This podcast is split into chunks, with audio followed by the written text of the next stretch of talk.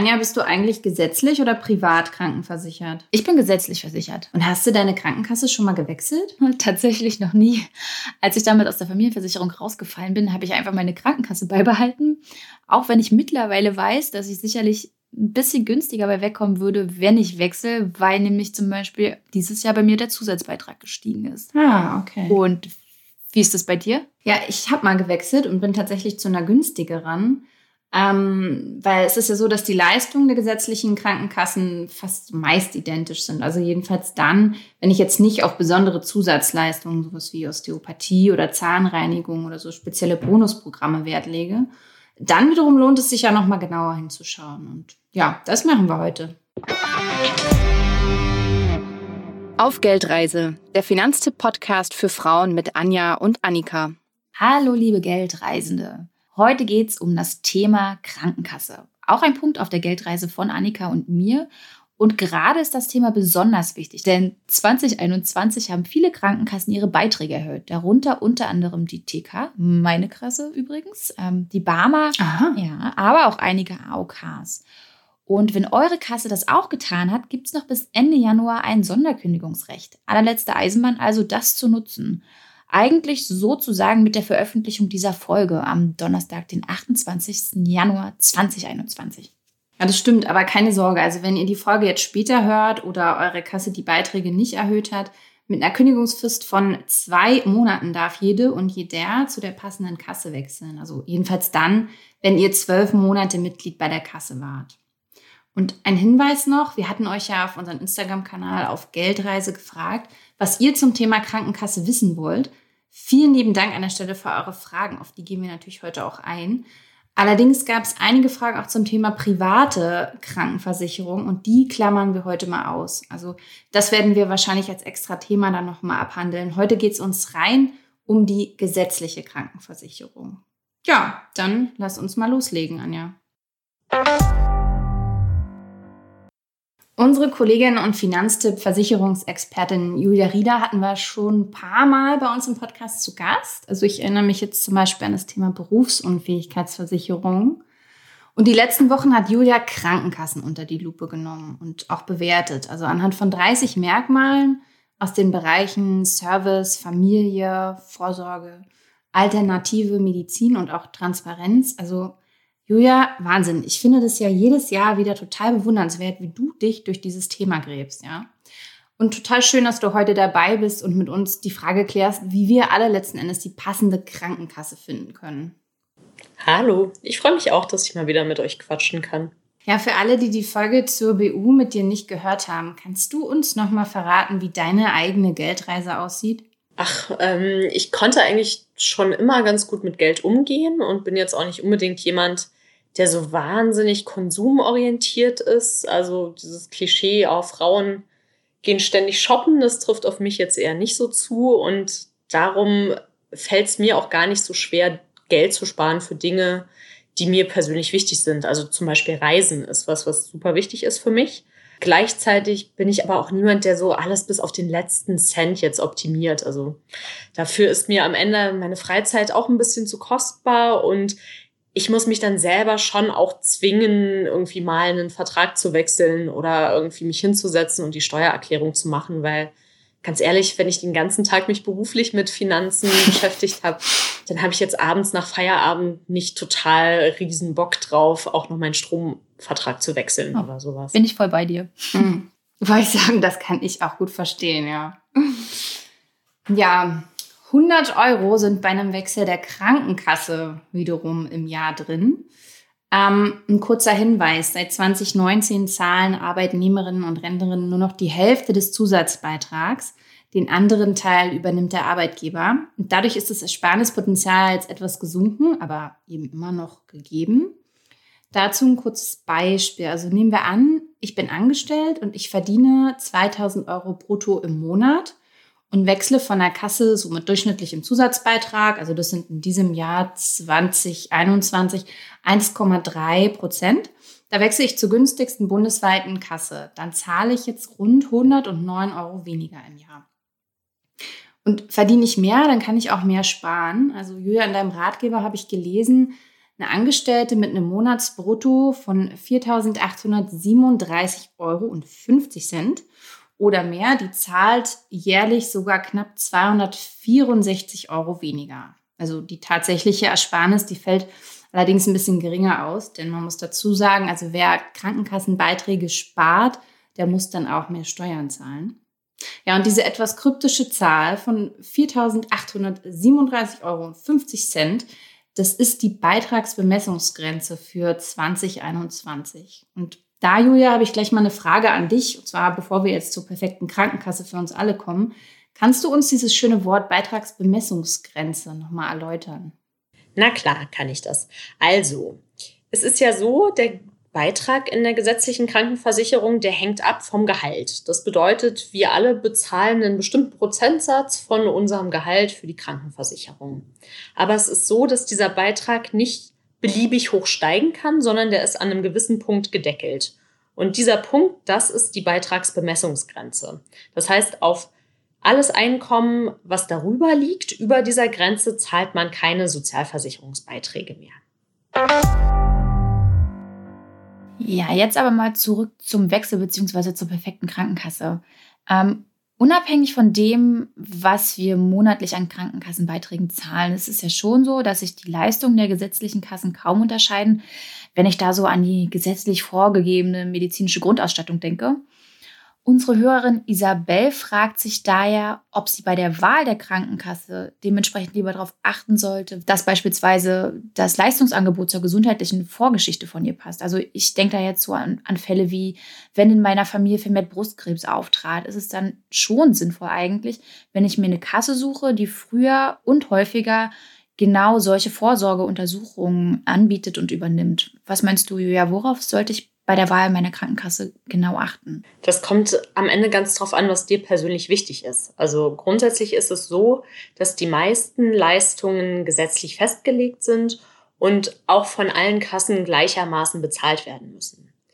Aber darüber hinaus gibt es dann eben auch noch Zusatzleistungen, also Extras, die jede Kasse selbst festlegen kann. Und da übernehmen manche dann eben zusätzliche Untersuchungen, zum Beispiel zur Brustkrebsfrüherkennung. Da gibt es beispielsweise diese Discovering Hands Tastuntersuchungen, ähm, die manche Krankenkassen zahlen. Zu Zusatzleistungen gehören aber zum Beispiel auch Sportkurse, Zuschüsse dafür oder ähm, für Reiseimpfungen oder die professionelle Zahnreinigung. Und wer sowas sowieso nutzt und das bisher vielleicht selber gezahlt hat, der kann mit der Wahl der richtigen Krankenkasse ordentlich was rausholen finanziell. Was ist dieses Discovering Hands nochmal? Das sind so Tastuntersuchungen. Da, das ist meistens in der Praxis vom Gynäkologen oder der Gynäkologin.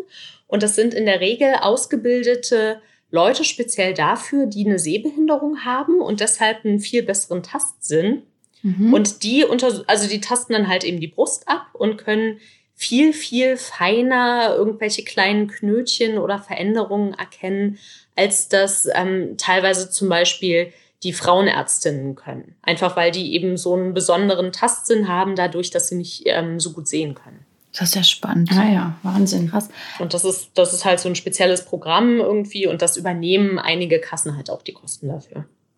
Nochmal zu den Zusatzleistungen. Da hatten wir auch konkrete Fragen aus der Community. Ähm, Simone wollte zum Beispiel wissen, welche denn die beste Kasse bei Osteopathie ist. Und ähm, von Isabel haben wir nochmal die Frage bekommen, welche Kasse die richtige ist, wenn es um die Familienplanung geht. Also ich denke da jetzt so an die ganzen Vorsorgeuntersuchungen während der Schwangerschaft, aber auch an solche Geschichten wie Mutter-Kind-Kur. Ähm, hast du da beim GKV-Test in den Bereichen Familie und alternative Medizin so ein paar Krankenkassen, die besonders gut abgeschnitten haben? Wir haben uns ja für den Vergleich nur einen Teil der Krankenkassen angeschaut, nämlich die besonders leistungsstarken. Ähm, aber im Bereich Schwangerschaft zum Beispiel haben äh, sehr stark abgeschnitten die IKK Klassik und die BKK VBU. Und bei der Osteopathie, ähm, nach der Simone gefragt hatte, äh, da war ebenfalls die BKK VBU mit vorne und auch die Biaktiv und die BKK 24. Die drei Kassen ähm, die zahlen bis zu 360 Euro im Jahr für Osteopathie, also ein ganz schönes Sümmchen. Wissen, das gibt es neben Familie und alternative Medizin noch andere Bereiche, wo sich die Krankenkassen unterscheiden? Ähm, unsere Community meinte dazu, dass Service so ein wichtiger Punkt ist, vor allem das Einreichen von Anträgen und deren Bearbeitung. Das sollte ja mittlerweile digital ganz unkompliziert funktionieren. Aber aus meiner eigenen Erfahrung weiß ich, dass beispielsweise meine Kasse für meinen Geschmack dann doch ein bisschen zu lange Probleme mit ihrer App hatte. Was meinst du, Julia, wie sieht es da aktuell aus? Ja, das ist ein echt ein gutes Thema. Ähm, es gibt tatsächlich einfach Unterschiede, wie digitalisiert die Kassen schon sind. Also manche haben Online-Geschäftsstellen oder Apps mit ganz, ganz vielen Funktionen. Andere sind da einfach noch nicht so weit. Und es gibt noch, finde ich, eine ganz wichtige weitere Dimension so beim Thema Service und Umgang mit Versicherten. Es ist nämlich so, dass es bestimmte Leistungen gibt, die man bei der Krankenkasse beantragen muss. Also zum Beispiel Kuren oder eine Reha oder auch Hilfsmittel wie zum Beispiel ein Rollstuhl oder irgendeine Art von Gehhilfe. Und da gibt es Studien und Umfragen, die zeigen, dass es zwischen den einzelnen Kassen ganz schön große Unterschiede gibt, wie schnell die solche Anträge auf diese Anträge auf diese Leistungen bearbeiten oder auch wie oft sie eben solche Leistungen ablehnen. Und deshalb finde ich es total wichtig zu schauen, nicht nur gibt es bei einer Krankenkasse tolle Zusatzleistungen, sondern auch, wie geht denn meine Krankenkasse mit mir um, wenn ich tatsächlich mal krank bin? Also bekomme ich da schnelle und kompetente Hilfe, wenn ich mal eine Frage habe? ähm, muss ich um irgendwelche Leistungen streiten, die ich gerne in Anspruch nehmen möchte. Und wenn ich da bei meiner bisherigen Kasse gute Erfahrungen gemacht habe, dann würde ich persönlich der tendenziell eher treu bleiben und jetzt nicht unbedingt wechseln, nur weil mir vielleicht eine andere ein bisschen mehr zur Zahnreinigung dazu zahlt. Mhm. Gibt es da Kassen, die dir positiv aufgefallen sind im Test oder konnte man das jetzt gar nicht mittesten? Total schwer zu vergleichen, weil es dazu keine offiziellen Statistiken gibt. Also das mhm. Gesundheitsministerium fragt zwar bei den Krankenkassen so ein paar Kennzahlen ab dazu, wie lange sie bestimmte Anträge bearbeiten oder wie oft sie zum Beispiel Kuren oder Rehas ablehnen, aber diese Zahlen werden eben nicht veröffentlicht für die einzelnen Krankenkassen. Und deshalb ist es total schwierig, zu vergleichen, wer ist da jetzt wirklich mhm. gut, wer ist da schlecht. Und da kann man einfach nur versuchen, sich mal so ein bisschen umzuhören, vielleicht auch im Bekanntenkreis, so welche Erfahrungen haben die gemacht mit ihren Krankenkassen. Ähm, sind die zufrieden, wenn sie tatsächlich mal was brauchten? Das ist immer super schwierig einzuschätzen, solange man gesund ist, sondern im Zweifel merkt man das halt echt wirklich oft erst, wenn man was braucht. Ja, Stichwort Bonusprogramme. Also bei meiner sehr günstigen Kasse habe ich das Gefühl, ehrlich gesagt, dass das alles wahnsinnig kompliziert ist. Ich musste einmal irgendwelche Punkte sammeln, bis ich dann irgendwann irgendwie mal Geld zurückkriegen würde.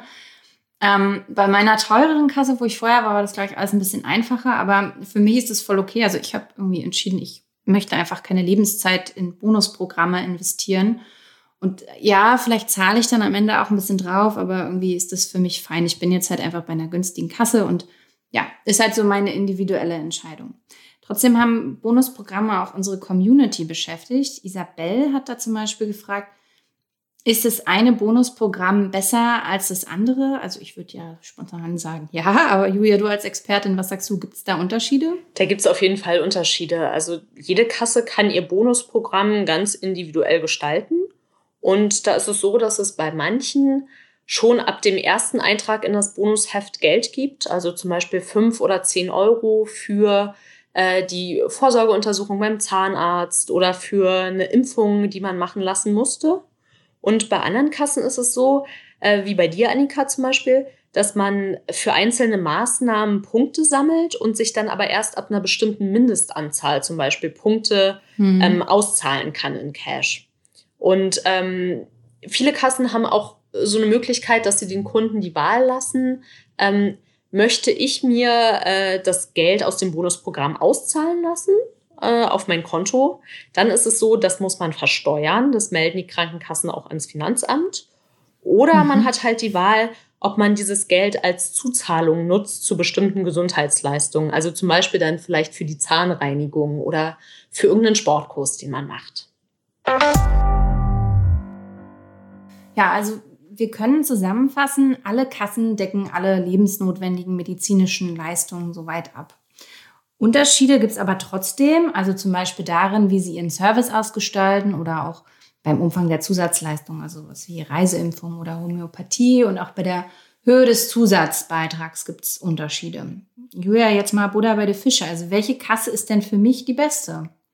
Ja, wir haben uns jetzt gerade zwei Monate lang ähm, 14 ziemlich leistungsstarke überregionale Kassen ganz genau angeschaut und äh, die in verschiedenen Bereichen verglichen. Also zum Beispiel, ähm, was für telefonische digitale Services gibt's. Ähm, wir haben Zusatzleistungen unter die Lupe genommen äh, aus den Bereichen Vorsorge, Familie, Alternativmedizin.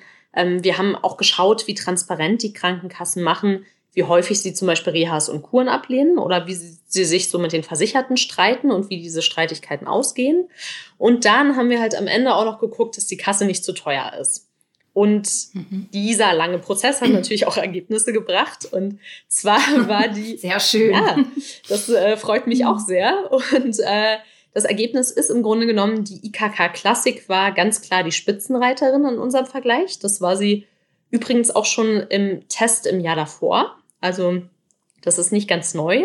Und äh, die hat besonders im Bereich Familie viele Punkte geholt, die IKK Klassik.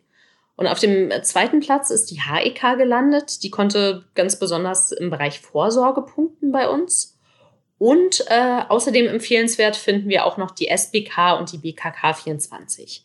Die äh, SBK war ziemlich stark beim Service und bei der Transparenz und die BKK 24, die ist eine gute Adresse für Menschen, denen alternative Heilmethoden wichtig sind. Wir hatten da auch noch eine Frage aus der Community, die ganz gut an der Stelle, finde ich, passt. Ähm, gibt es denn die eine Superkrankenkasse und vielleicht auch die, die, die einfach immer blöd ist?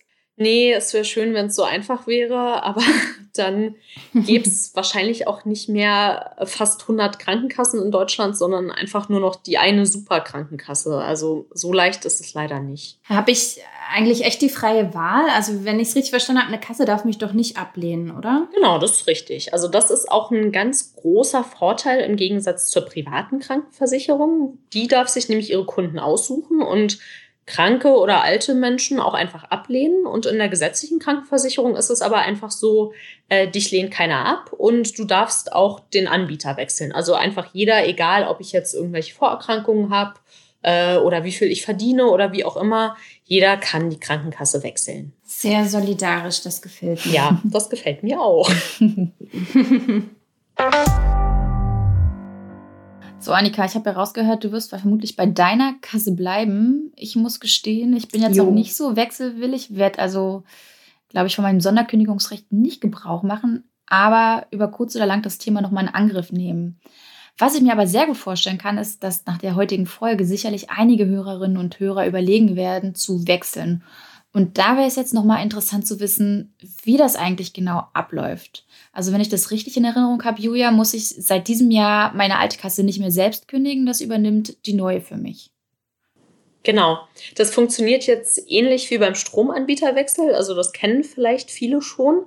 Du suchst dir quasi eine neue Kasse aus, zu der du möchtest und dann meldest du dich bei der an. Das geht bei ganz vielen Kassen online. Da haben die einen Mitgliedschaftsantrag. Und wenn man das gemacht hat, dann regelt die neue Kasse den Rest. Also die informiert die alte Kasse über die Kündigung und so weiter. Und wichtig ist für alle diejenigen, die sich, äh, die jetzt Sonderkündigen wollen, weil ihre Krankenkasse Anfang des Jahres vielleicht den Beitrag erhöht hat, die müssen sich beeilen, weil das Sonderkündigungsrecht, das läuft jetzt nur noch bis Ende Januar.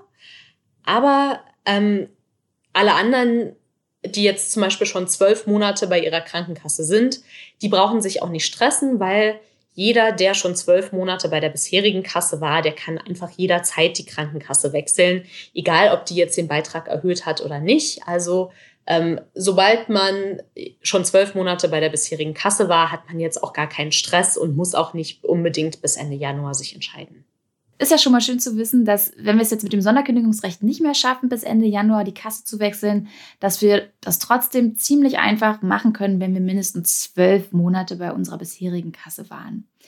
Du, ich habe jetzt noch zwei Fragen in petto, die ganz, ganz viele aus unserer Community umgetrieben hat oder umtreibt, besser gesagt. Und zwar wollte Birte zum einen wissen, welche Beiträge sie bei der Krankenkasse zahlt, wenn sie selbstständig und angestellt ist. Und eine weitere Frage, die auch eigentlich ähm, fast dieselbe Richtung geht, nämlich wie spare ich denn am besten, wenn ich selbstständig bin und gesetzlich versichert? Hm. Also für Selbstständige ist das Prinzip eigentlich genau das gleiche beim Beitrag. Ähm, sie zahlen abhängig davon, wie viel sie verdienen. Also, ne, wenn ich ein höheres Einkommen habe als Selbstständiger, zahle ich mehr, als wenn ich ein niedriges Einkommen habe. Aber es ist so, dass es einen Mindestbeitrag gibt. Also eine bestimmte Summe, die muss ich zahlen, egal wie viel ich verdiene als Selbstständiger. Und das liegt in diesem Jahr, dieser Mindestbeitrag, bei 160 Euro im Monat. Und obendrauf kommt dann eben noch der Beitrag für die Pflegeversicherung und der Zusatzbeitrag. Und die Höhe des Zusatzbeitrags ist im Grunde genommen auch der Punkt, in dem sich die Krankenkassen unterscheiden und bei dem man auch als Selbstständige sparen kann, ähm, nämlich indem man schaut, dass man eine Krankenkasse mit einem günstigen Zusatzbeitrag wählt. Im Grunde genommen sonst funktioniert alles äh, bei der Beitragsberechnung gleich wie bei einem Angestellten. Also will ich auch als Selbstständige die günstigste Kasse haben, immer schön auf den Zusatzbeitrag schielen.